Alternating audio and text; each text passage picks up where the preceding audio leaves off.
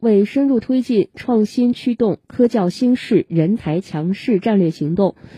郑州住房公积金管理中心积极探索人才公寓等新型租赁形式，开展承租人才公寓提取住房公积金按季交纳房租试点工作，支持保障性租赁住房发展。近日，首笔承租人才公寓提取住房公积金按季交纳房租业务成功办理，累计为三十名承租人提取住房公积金按季交纳房租七点六八万元。